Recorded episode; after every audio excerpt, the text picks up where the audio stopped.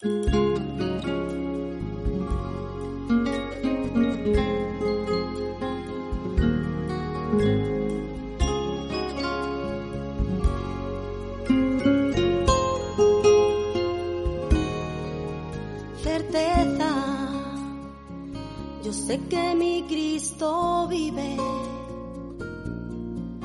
la palabra de Dios, la Biblia, hay un mensaje para ti, para mí y para toda la humanidad.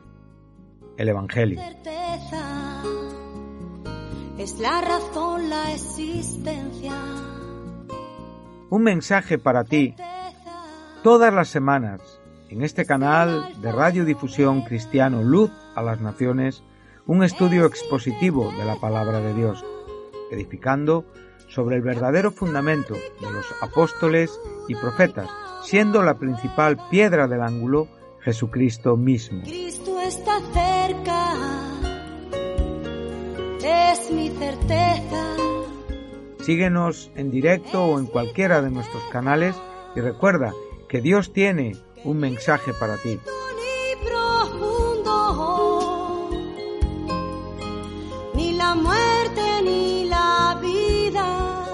Que Dios os bendiga y edifique a través de su palabra.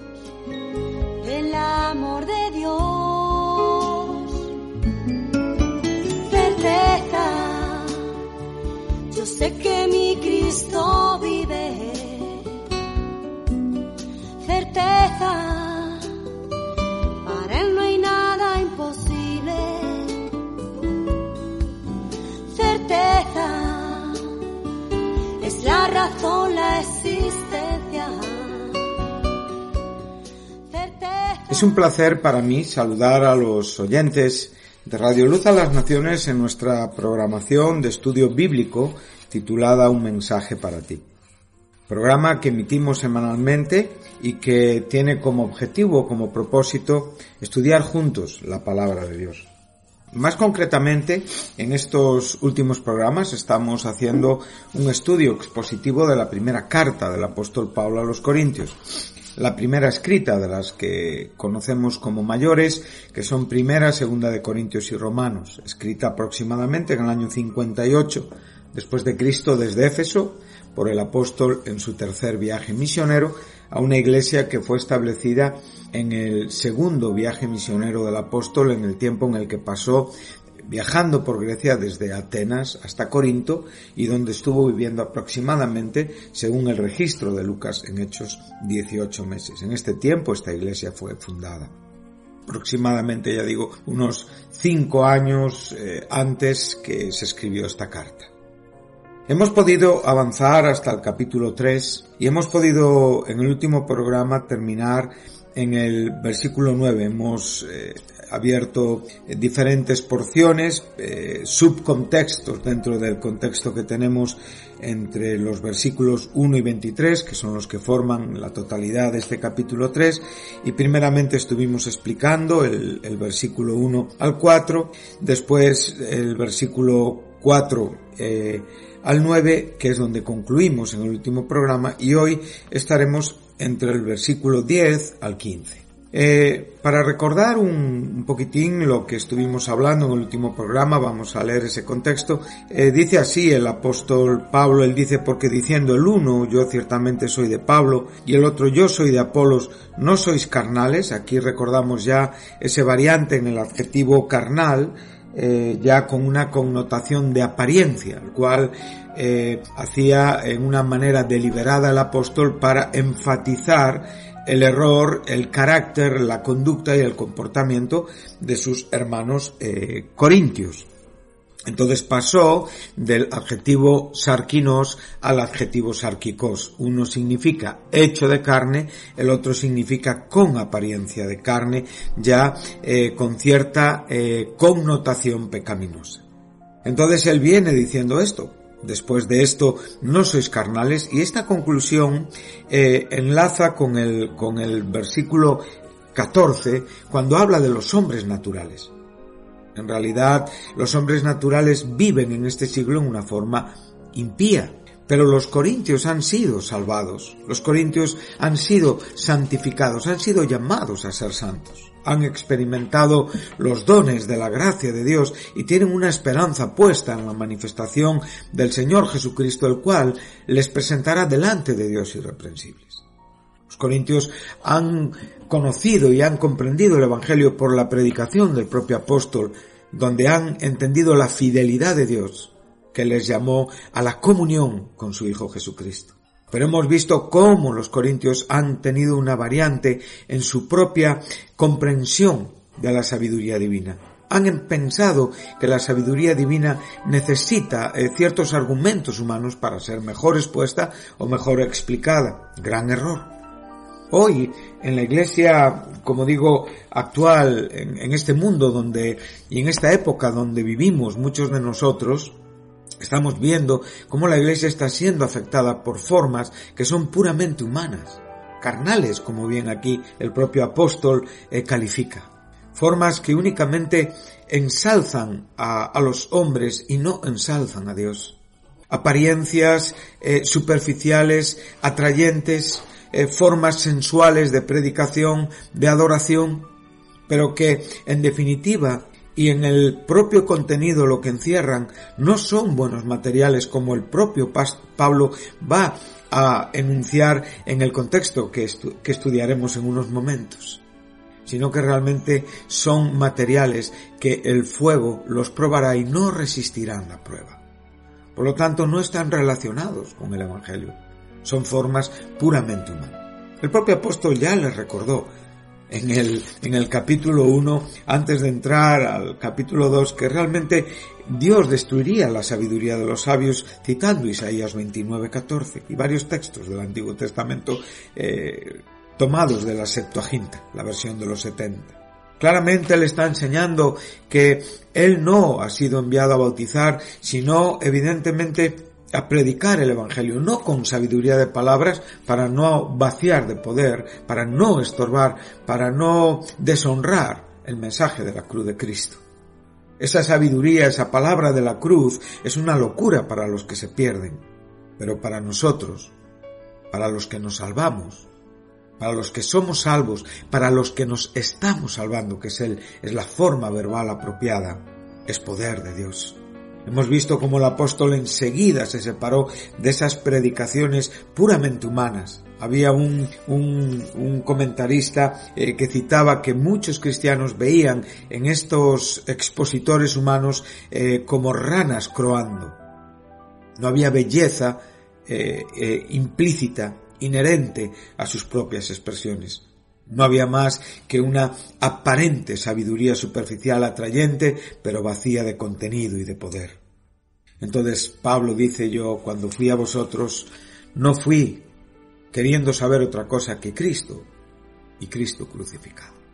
Y la predicación no fue evidentemente basada en palabras elocuentes, sino en, hechos que, que, fueron la consecuencia de la predicación del verdadero Evangelio. No os persuadí con maneras humanas, sino con una demostración de espíritu y de poder. Pero él reconoce que no puede hablar sabiduría porque muchos no habían crecido hacia la madurez. Era la sabiduría de Dios, la sabiduría que Dios había predestinado desde antes de los siglos para su gloria.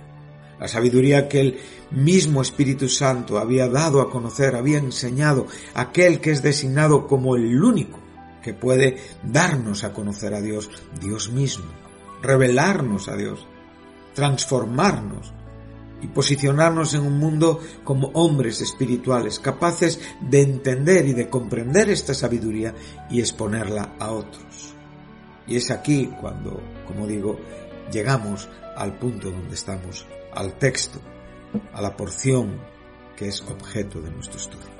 Él ha dejado claro que, que, Pablo y Apolos, que son dos nombres eh, que, que, en cierta manera eh, vienen a recordarnos, ¿no? A, los, a las cuatro facciones causantes de las propias divisiones mencionadas por Pablo. Pablo, Apolo, Cefas y Cristo en el primer capítulo pero aquí lo reduce a Pablo y Apolos, eh, pero para darnos a entender la importancia de la actividad de cada, de cada servidor en el cuerpo de Cristo. Él va a aclarar que ellos no son más que servidores, diáconos hombres que están al servicio de Dios en la iglesia, que la iglesia tiene un dueño y ese es Dios, que ellos sencillamente trabajan, trabajan y colaboran con Dios, hacen un trabajo en una comunión como el propio Jesucristo nos enseñó para que tanto el que el que perdón, el que siembra como el que ciega se gocen juntamente. Y aquí es el que planta y el que riega. Ellos no han hecho otra cosa que ser siervos por medio de los cuales han creído. Cada uno ha hecho su trabajo, pero saben perfectamente que no son nada. Recordamos que la versión Dios habla hoy eh, define muy bien el versículo 5. Dice, a fin de cuentas, ¿qué es Pablo y qué es Apolos? Entonces, como digo, no son más que siervos, colaboradores de Dios. Cada uno recibirá su, su recompensa de acuerdo a su labor y ahora pasa a explicar por medio de otra analogía diferente. Acaba de usar una analogía de agricultura y ahora va a hacer un cambio drástico y va a hablarnos de un edificio.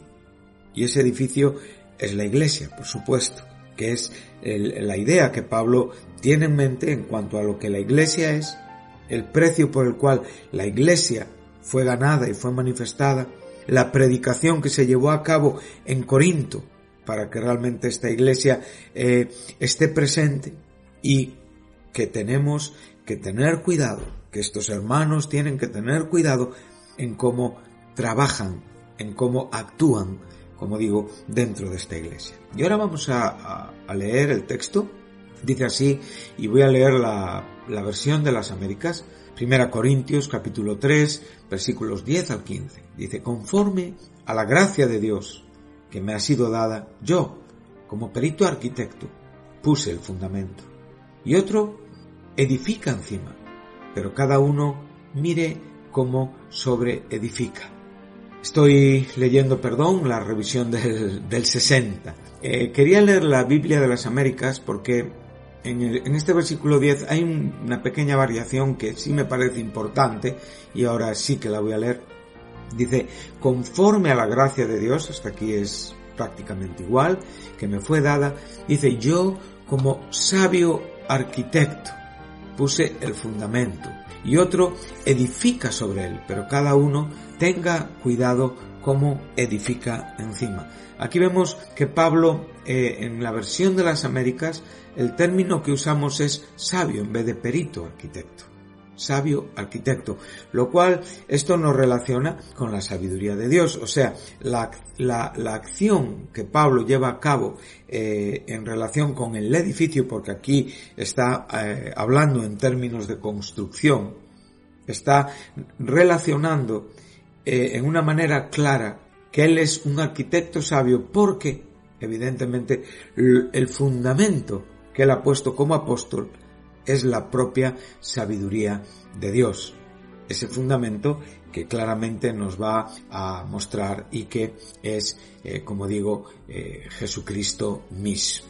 Dice así, porque nadie puede poner otro fundamento que el que está puesto, el cual es Jesucristo. Y si sobre este fundamento alguno edificare oro, plata, piedras preciosas, madera, heno, hojarasca, la obra de cada uno se hará manifiesta porque el día la declarará, pues por el fuego será revelada, y la obra de cada uno cual sea, el fuego la probará.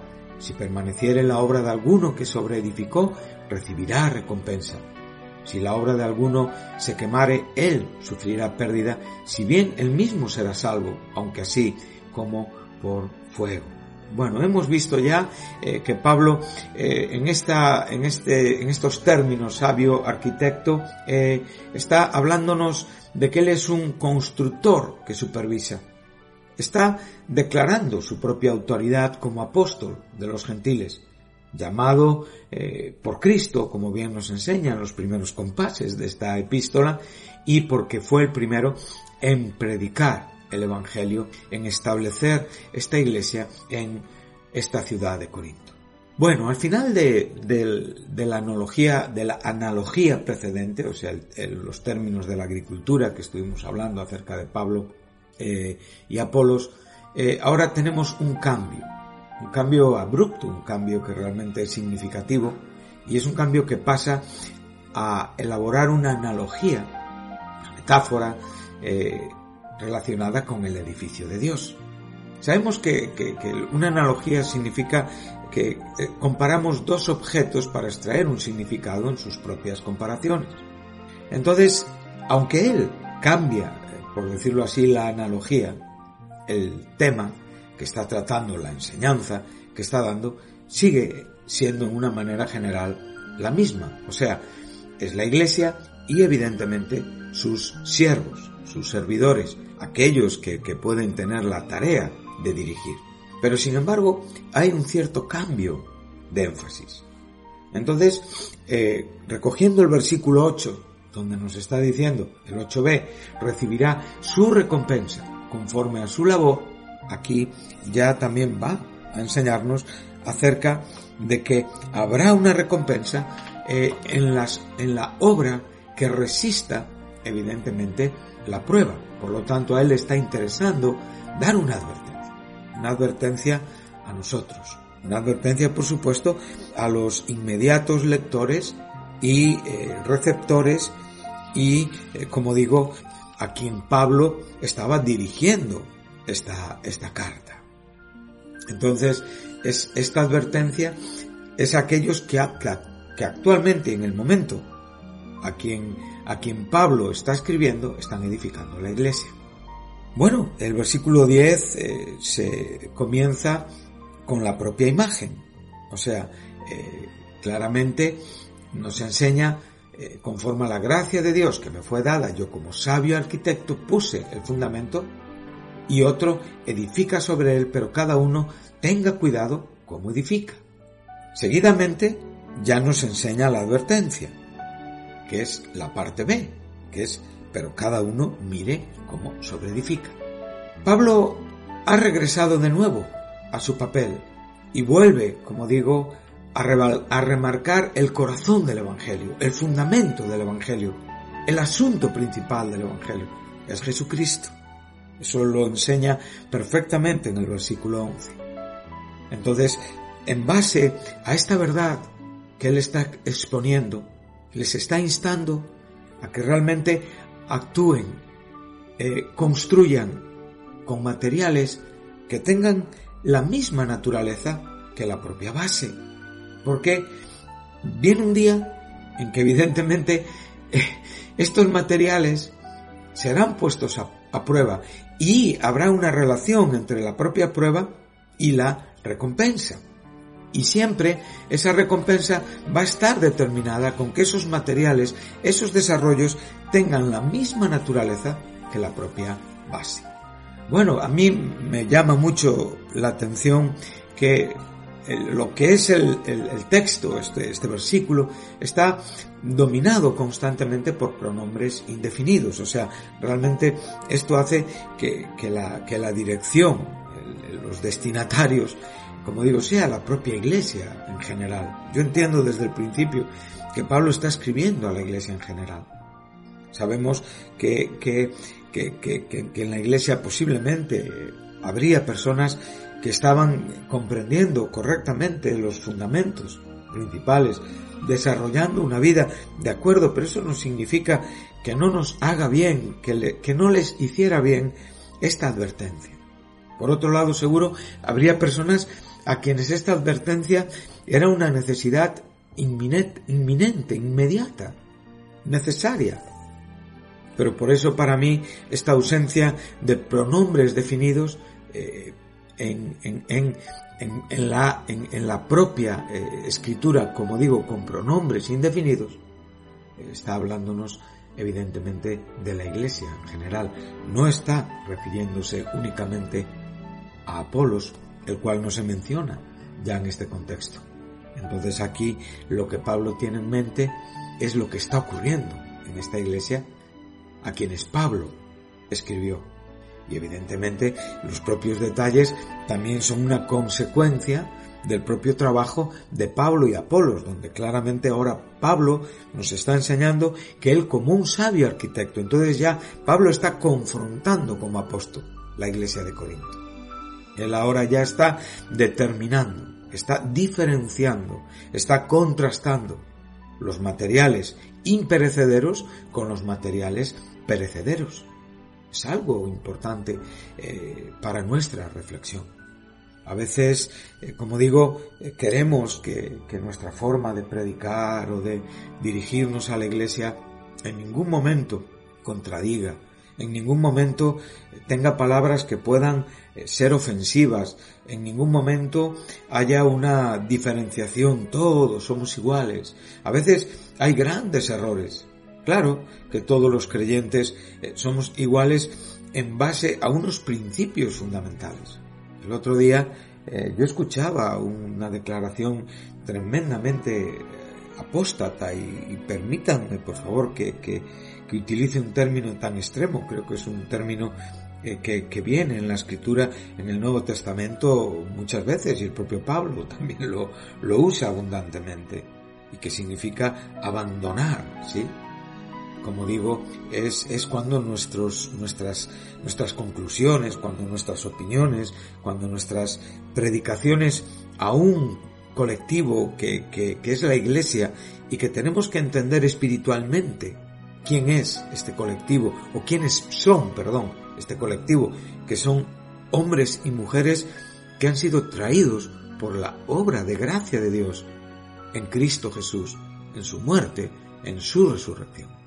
Por lo tanto, no ha sido nuestra gran predicación, no han sido nuestros buenos argumentos, ha sido la gracia de Dios que como a cada uno de nosotros nos ha salvado y nos ha introducido a la iglesia.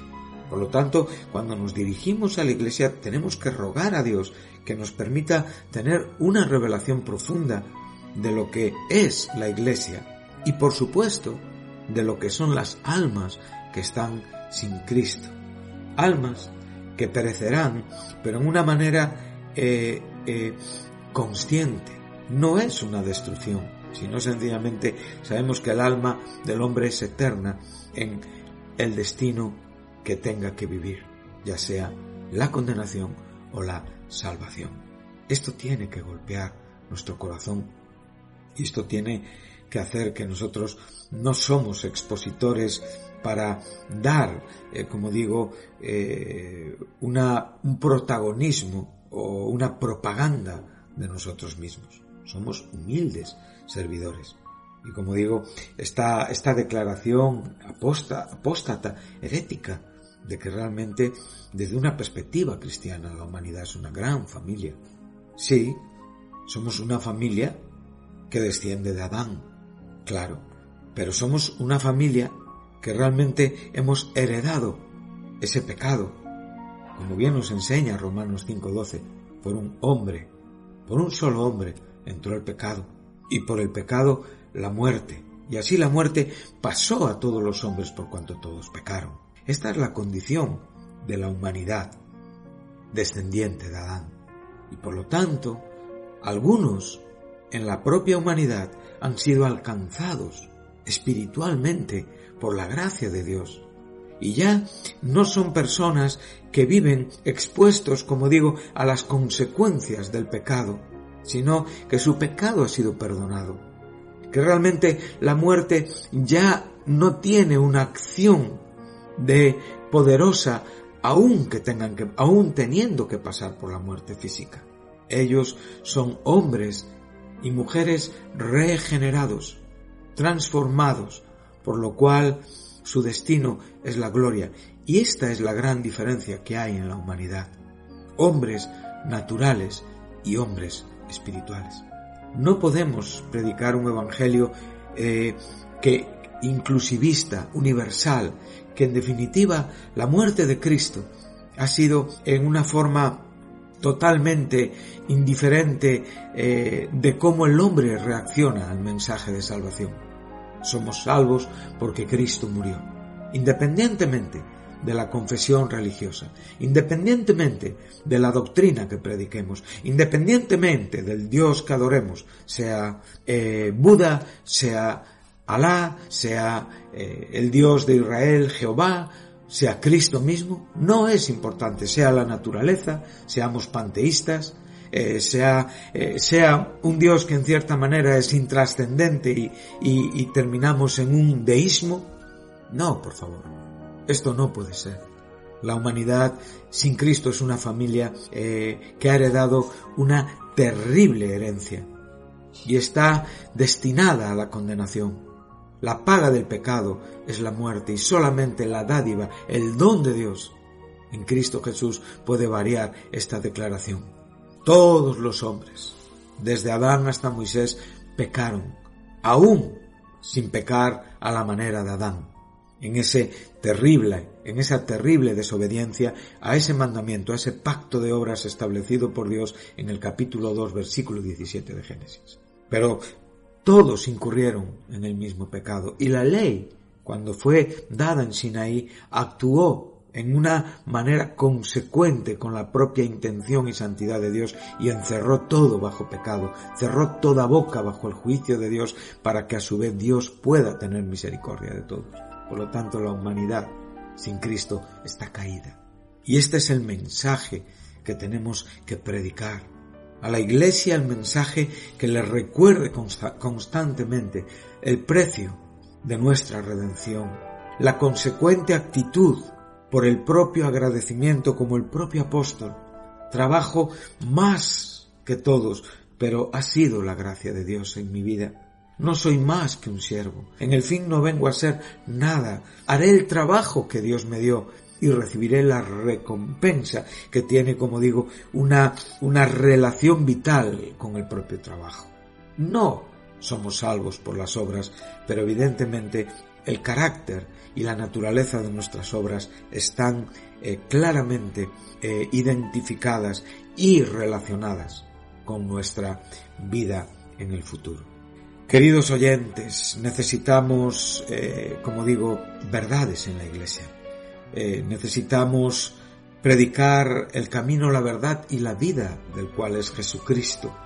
ese, ese precioso cumplimiento en, esa, en, ese, en ese simbolismo que el propio Jesús usó en su propia persona. Cristo dijo cosas maravillosas, dijo, destruir este templo. Se refería a su cuerpo, lo cual nos enseña que su templo, que su cuerpo era evidentemente un símbolo del templo, pero era el verdadero templo de Dios. Él viene a decir yo soy el camino, la verdad y la vida. Y sabemos que esas palabras están evocando, nos están enseñando acerca de esos tres puntos en el templo para poder avanzar hasta el lugar santísimo. Ese camino lo tenemos en la misma puerta, ahí donde realmente estaba el altar del holocausto. Esa verdad ya la podemos encontrar un poquito más adelante en la, en, la primera habitación separada por la primera cortina, el lugar santo. Y la vida evocaba y tipificaba y simbolizaba el lugar santísimo donde sabemos que estaba el propiciatorio y donde la sangre de los corderos y machos cabríos era, era llevada para el perdón de los pecados. Por lo tanto, Él dijo de sí mismo, yo soy el camino, yo soy la verdad y soy la vida que nos lleva a Dios. Este es el corazón del Evangelio, Jesucristo.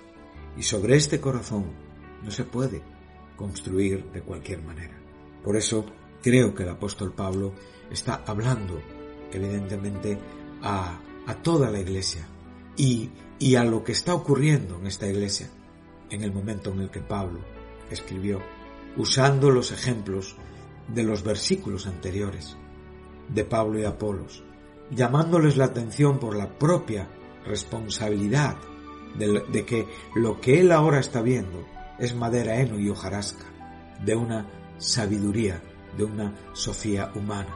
Por lo tanto, eh, lo que Pablo está mostrando es una confrontación entre el propio apóstol y la, eh, el error que se está produciendo en esta iglesia, que está trayendo divisiones y habla a aquellos que tienen una, como digo, responsabilidad principal en ella. Entonces, esto es una advertencia. Y para mí, como, como digo, el cambio de metáforas, el cambio en la propia analogía, eh, tiene, eh, tiene la urgencia del propio significado que, que marca este, este, este párrafo, este contexto, que ya viene desarrollado en el capítulo 2, entre los versículos 6 y 16, en el propio capítulo 3, entre los versículos 1 y 4.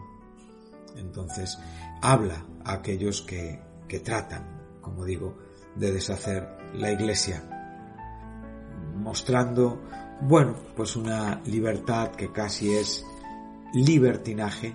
Y bueno, yo edifico mi vida como creo, como quiero, pero aquí está hablando de que nuestra vida debe de ser desarrollada con un afecto santo y con una vida y obra mini, eh, administrativa, con una obra que ministra a otros eh, con la misma naturaleza que el fundamento. Que Dios les bendiga y continuaremos el próximo, la próxima semana, Dios mediante, eh, con este estudio expositivo de la primera carta del apóstol Pablo a los Corintios. Que tengan buena semana y, y que podamos desarrollar una vida que agrade a Dios en esta iglesia que Cristo ganó al precio de su sangre. Muchas gracias y hasta la semana que viene.